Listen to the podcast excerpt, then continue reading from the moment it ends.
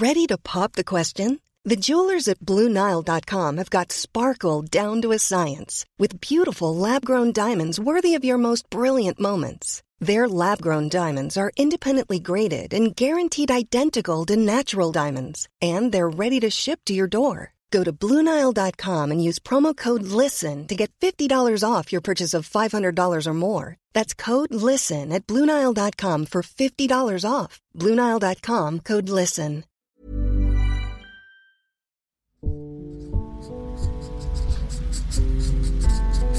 Ça commence toujours pareil.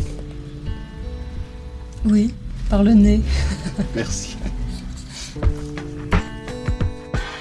Salut, c'est Thomas Rozek. Le 10 février 2020 disparaissait Claire Bretécher. Mes instruments de travail favoris sont la lame de rasoir et le sèche-cheveux. Oui, on dit Bretécher, je l'ai appris à cette occasion-là, moi j'avais toujours dit Bretécher. Mais bon, passons. Claire Bretécher, donc icône de la bande dessinée française, l'une des rares femmes dans ce secteur à avoir bénéficié de la reconnaissance qu'on réserve habituellement aux hommes. Car la BD, si elle est désormais souvent fabriquée, imaginée, dessinée ou écrite par de nombreuses femmes, elle reste incarnée la plupart du temps par des messieurs. Certes, les choses évoluent, des figures émergent comme Pénélope Bagieux ou Marion Montaigne, mais ça ne va pas très vite. Pourtant, les créatrices de bande dessinée avaient devancé pour le coup le reste des arts en montant dès 2015, deux ans avant la déferlante MeToo, un collectif dénonçant le sexisme ambiant dans une profession par ailleurs de plus en plus rongée par une précarité qui touche tout particulièrement les autrices. Alors on en est où cinq ans plus tard? C'est la question qu'on va se poser avec notre épisode du jour. Bienvenue dans Programme B.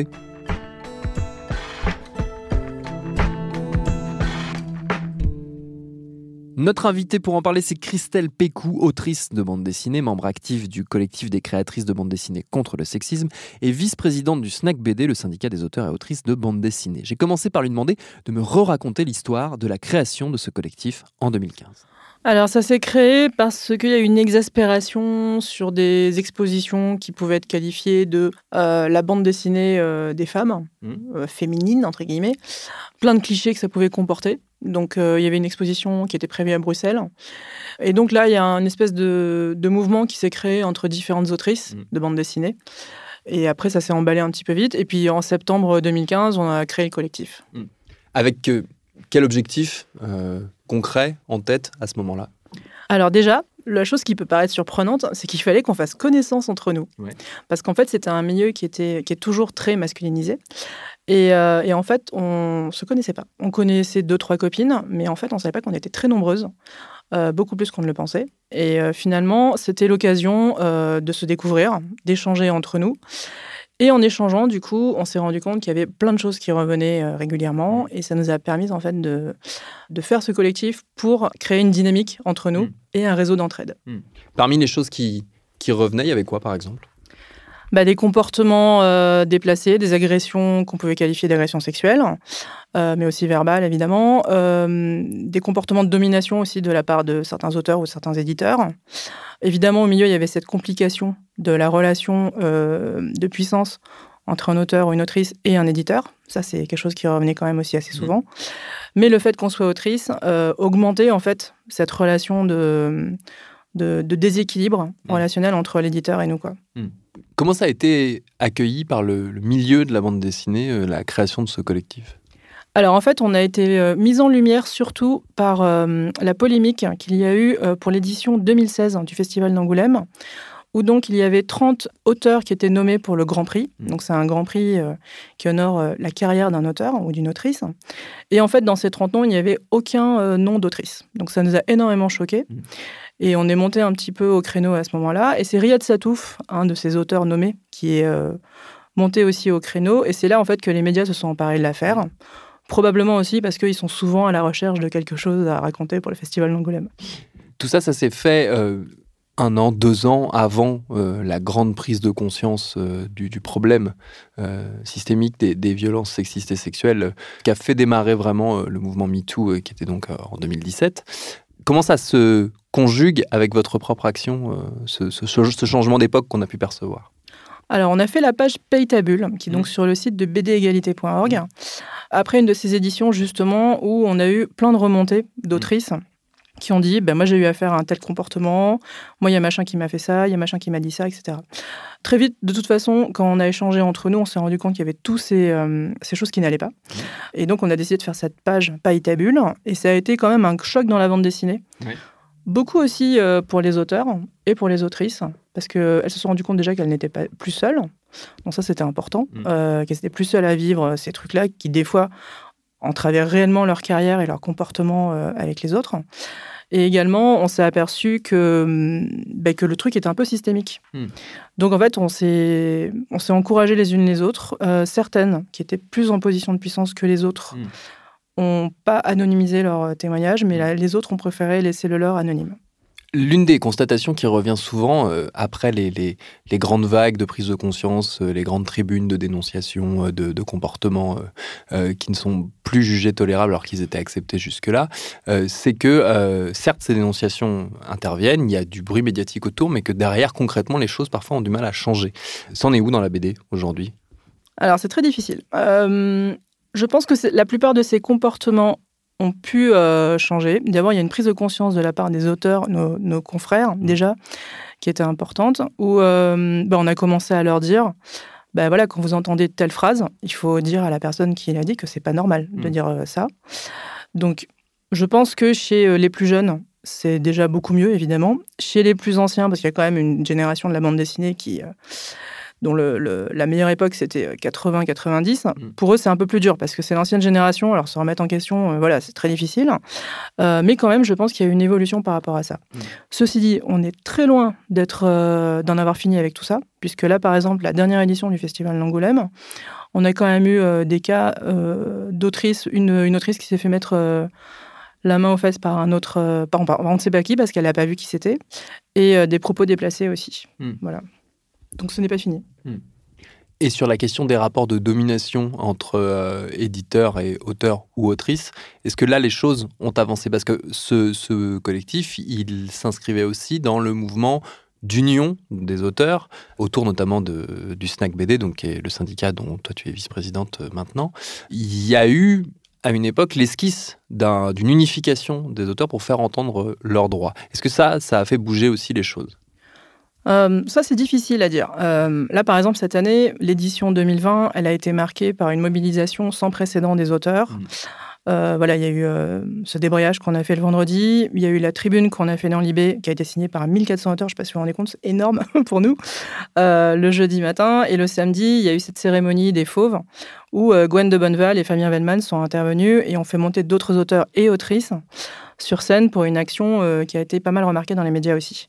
Mais toutes ces actions, les autrices y ont pris part autant que les auteurs, et ça, mmh. c'était très important. Donc, euh, elles n'étaient pas absentes de ces actions-là. Mmh. Et en l'occurrence, il y a un nouveau mouvement qui existe donc depuis, et, euh, les autrices en font vraiment partie. Mmh. Donc là, j'ai l'impression qu'il y a un changement. Après, hein, tu me posais la question pour euh, si le mouvement avait changé les choses pour nous aussi.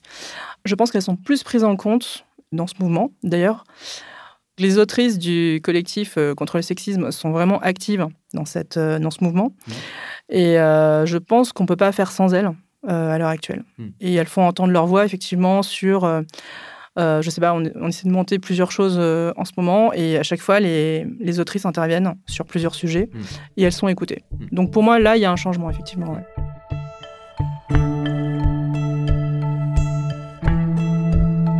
C'est quoi les revendications des auteurs, notamment dans le cadre du festival C'était quoi les, les mots d'ordre et les mots d'ordre de la mobilisation? Bah Justement, la fin de la précarisation qui nous inquiète euh, tous, qui est vraiment euh, quelque chose euh, qui est dans nos têtes régulièrement. On ne peut pas zapper ça. On va dire que les avances sur droit d'auteur qu'on perçoit en général comme rémunération pour faire un livre, elles sont de moins en moins élevées mmh.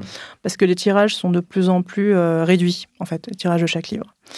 Il y a une surproduction de domaine du livre et nous, on tenait aussi à alerter sur, sur ça.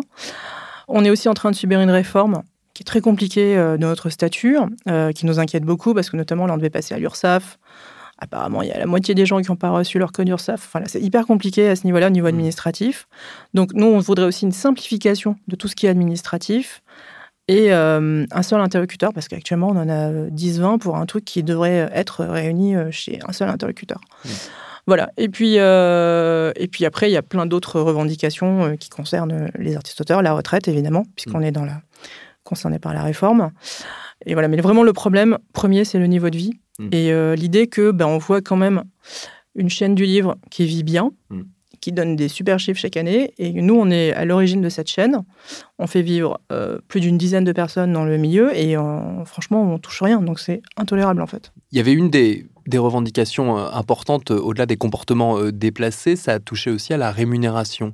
Le fait que, contrairement à ce qu'on pourrait imaginer, là aussi, dans un secteur qui paraît vivant, progressiste, en avance, comme la bande dessinée, on retrouve les inégalités salariales que l'on connaît et qu'on dénonce régulièrement dans le monde du travail de manière générale. Où est-ce qu'on en est de ces questions-là aujourd'hui ou d'où d'où on partait et où est-ce qu'on en est aujourd'hui? Bon, alors déjà, effectivement, la relation entre l'auteur ou l'autrice en général et l'éditeur, elle n'est pas équilibrée puisque c'est l'éditeur qui a l'argent. Ça, malheureusement, ça ne changera pas. Enfin, il faut qu'on le change, mais c'est pas seulement les femmes qui vont le, le changer. Sinon, on a pu remarquer quand même que dans les revenus, euh, les autrices étaient beaucoup plus touchées par la précarisation que les auteurs. Mm.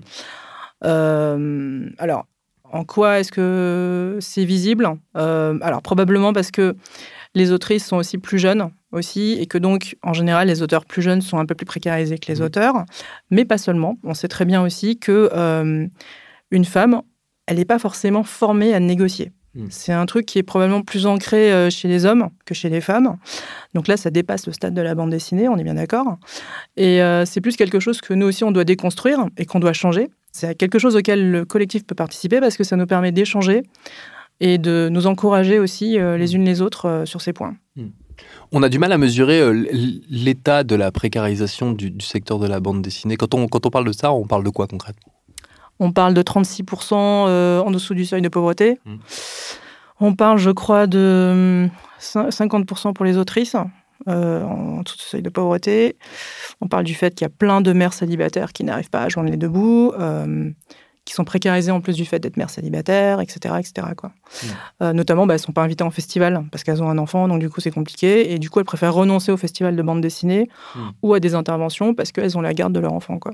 Alors que chez les auteurs, en général, ça ne va pas se retrouver. Est-ce qu'on a une idée de la proportion de femmes autrices dans le monde de la bande dessinée? Normalement, euh, il y a 3-4 ans, on disait qu'on était 30%. Mm. Euh, là, à l'heure actuelle, je pense qu'on est un peu plus. Euh, on n'est pas encore à la moitié, mais je pense qu'on doit être entre 30 et 50%, mais pff, probablement plus autour de 30-40. Ouais. L'une des difficultés euh, pour faire euh, porter ce, ce discours euh, de manière générale, c'est aussi, on, on- on le notait, enfin on l'a beaucoup entendu ces derniers temps avec la disparition de Claire Bretécher, l'absence ou le manque de figures importantes euh, ou de figures très mises en avant d'autrices de bande dessinée. Alors là où il y a beaucoup d'auteurs extrêmement célèbres, euh, Mm. connus bien au-delà des, des simples passionnés de bande dessinée, connus tout simplement du grand public. Qu'est-ce qui fait, d'après toi, qu'on manque à ce point-là de figures, de modèles? Alors, il y en avait, mais elles étaient, euh, elles se comptaient vraiment sur les doigts de la main. Mm. Euh, effectivement, euh, Claire Bretécher, Bretécher, je sais pas Bretécher. quel- Bretécher, voilà. On, on a une discussion là-dessus. Donc, il y avait effectivement Claire Bretécher, euh, Florence Estac, euh, Chantal Montelier, Mm. Annie Gottsinger, qui est malheureusement décédée aussi récemment. Il y avait quelques autrices quand même, entre 5 et 10. Jeanne Puchol aussi. Euh, rares, trop rares évidemment mais qui étaient quand même des modèles auxquels nous, on s'est accrochés. Et notamment, Claire, c'était vraiment quelqu'un euh, qui était un véritable modèle. Euh, là, je pense à toute une génération d'autrices qui sont dans le, dans le style de la parodie, du, de l'humour, de la satire, etc., et de, de l'ironie. Et, euh, et ça, c'est vraiment euh, une figure qui va leur manquer, quoi. Mm. Qui les a marqués. Effectivement, le- la bande dessinée, c'était surtout un milieu d'hommes. Et, euh, et les modèles d'autrices nous ont énormément manqué. Après, on est aussi venu à la bande dessinée parce qu'on était lectrice. Mm. Et je pense que c'est aussi ça euh, qui compte. Euh, et ça s'est vraiment démocratisé euh, au début des années 2000, quand la génération des blogs de bande dessinée est arrivée, Oui. dont a émergé une grande, une grande part des autrices d'aujourd'hui qui sont connues, dont Pénélope Bagieux, Lisa Mandel, Marion Montaigne, etc. Mm. Donc c'est elles maintenant qui sont des rôles modèles, et je pense que c'est très important de le signaler aussi. ouais. Est-ce qu'une des, des problématiques à, à résoudre, c'est aussi euh, le manque de femmes dans le secteur de l'édition? Est-ce qu'on a là une idée de, de la représentativité potentielle euh, des femmes euh, à des postes de décision qui pourraient là, là aussi faire euh, évoluer les choses? Alors ça, c'est difficile de répondre à cette question, puisque à l'heure actuelle, on a effectivement une nouvelle génération de femmes qui arrivent à la tête de grandes maisons d'édition. Mm. Donc, par exemple, ch- chez Glénat, on a les deux filles de Jacques Glénat qui arrivent. Chez Casterman, on a Charlotte Gallimard qui vient d'arriver. Voilà. Donc là, on a une nouvelle génération euh, de femmes. Il y a Christelle Hollande aussi dans une grande maison de média participation. Euh, voilà, il y a des choses qui changent. Et effectivement, derrière, il faut que ça change aussi au niveau des directeurs de collection, Mm. puisque c'est là aussi où, que- où ça se décide. Je pense que ça va changer, évidemment. Ça évolue, ça ne peut aller que en, en s'améliorant, de toute façon, j'espère. Mais là, effectivement, je pense que l'arrivée de ces femmes-là, j'espère vraiment, parce que vraiment, euh, c'est difficile à dire, va faire évoluer les choses. Après, de toute façon, l'argent reste entre, entre les mains des éditeurs. Mm. Donc, euh, on peut aussi voir ça avec une certaine circonspection. Quoi.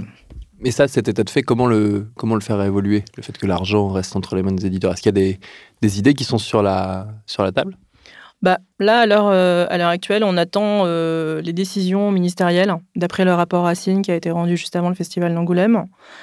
Voilà, on attend ça avec une certaine curiosité. On ne sait pas du tout ce qui va être annoncé ou décidé. On a fait des recommandations qui sont dans ce rapport. Certaines sont bien, certaines sont moins bien. Mm. Euh, ça concerne tous les artistes-auteurs et pas seulement les auteurs et les autrices de bande dessinée. Donc ça, c'est hyper important de le dire aussi. Reste à savoir si, euh, effectivement, ça améliorera le sort des auteurs. En tout cas, la précarité des autrices a été signalée dans ce rapport. Mm. Et ça, c'est important. Est-ce qu'on peut préciser un peu ce que c'est ce, rapport, euh, le rapport Racine? Le rapport Racine, c'est un rapport qui a été commandé à Bruno Racine par le ministre euh, Franck Riester pour lui donner un peu un état des lieux de la situation des artistes-auteurs en général. Donc Bruno Racine a rencontré euh, toutes les catégories, enfin je- j'espère qu'il a rencontré toutes les catégories parce qu'on a l'impression qu'il y en a quelques-unes qui manquent dans le rapport, des artistes-auteurs, donc ça peut être aussi bien des plasticiens que des auteurs de romans, du livre, etc., que des traducteurs ou des scénaristes, euh, voilà. Donc c'est un panel très très large, tous les gens qui sont dans la catégorie arti- artiste-auteur. Et d'après ce rapport, Riester doit faire des déclarations, euh, donc on attend ça avec beaucoup d'impatience. L'une des difficultés de, de ce secteur, euh, typiquement pour se fédérer, c'est quelque chose qu'on a pointé du doigt dans la conversation, c'est l'isolement euh, des auteurs qui sont et des autrices qui par essence sont des indépendants qui travaillent seuls ou à deux éventuellement, mais beaucoup seuls. Euh, Est-ce que de ce point de vue-là, au moins, la création des collectifs, de syndicats auxquels on a assisté ces dernières années a fait bouger les choses? Il y a- Parce qu'il y a plus d'union, plus d'unité dans le secteur. On va dire que cette année, ce qu'on a réussi à faire à Angoulême, c'était assez exceptionnel. Donc, euh, réunir euh, toutes les tendances des auteurs. En fait, on a un véritable troupeau de chats. C'est-à-dire qu'on est chez nous, on est très indépendant, très individualiste. Euh, on communique pas beaucoup entre nous. Facebook, on va dire, c'est un peu notre, euh, notre machine à café, euh, comme dans une entreprise, hein, voilà. Sinon, on se voit en festival et on est très difficile à mobiliser dans notre ensemble. Donc là, ce qui s'est passé à Angoulême cette année, pour l'édition 2020, c'était vraiment exceptionnel. Les syndicats, oui, à un moment donné, on est arrivé à faire bouger les choses. On va dire que c'est quand même beaucoup plus difficile maintenant, effectivement. D'ailleurs, il y a une, une nouvelle organe qui s'est créée qui s'appelle la Ligue des auteurs professionnels, euh, mais qui, elle, est plus sur un, un truc généraliste et pas seulement la bande dessinée. Mhm. Et sinon, oui, effectivement, il y a mon syndicat, euh, le syndicat euh, national des auteurs-compositeurs, avec le groupement bande dessinée. Mais on a du mal à être efficace parce que d'abord, on est de moins en moins nombreux dans ces organismes, parce que ces organisations professionnelles. Parce que justement, comme on est précarisé, ben, on a de moins en moins de temps bénévole à consacrer à ça. Mhm. Donc euh, là, à l'heure actuelle, pour nous, c'est très compliqué. Je ne le Mhm. cache pas. ouais. Et sur ce dossier pressant de la précarisation des auteurs et autrices en général, au-delà du secteur de la BD, je vous renvoie à l'épisode que nous avions consacré au sujet en juillet 2019. On l'avait baptisé Les artistes crèvent la dalle. Merci à Christelle Pécou pour ses réponses. Programme B, c'est un podcast de Binge Audio préparé par Lauren Bess, réalisé par Solène Moulin. Abonnez-vous sur votre appli de podcast préféré pour ne manquer aucun de nos épisodes, Facebook et Twitter pour nous parler. Et à demain pour un nouvel épisode.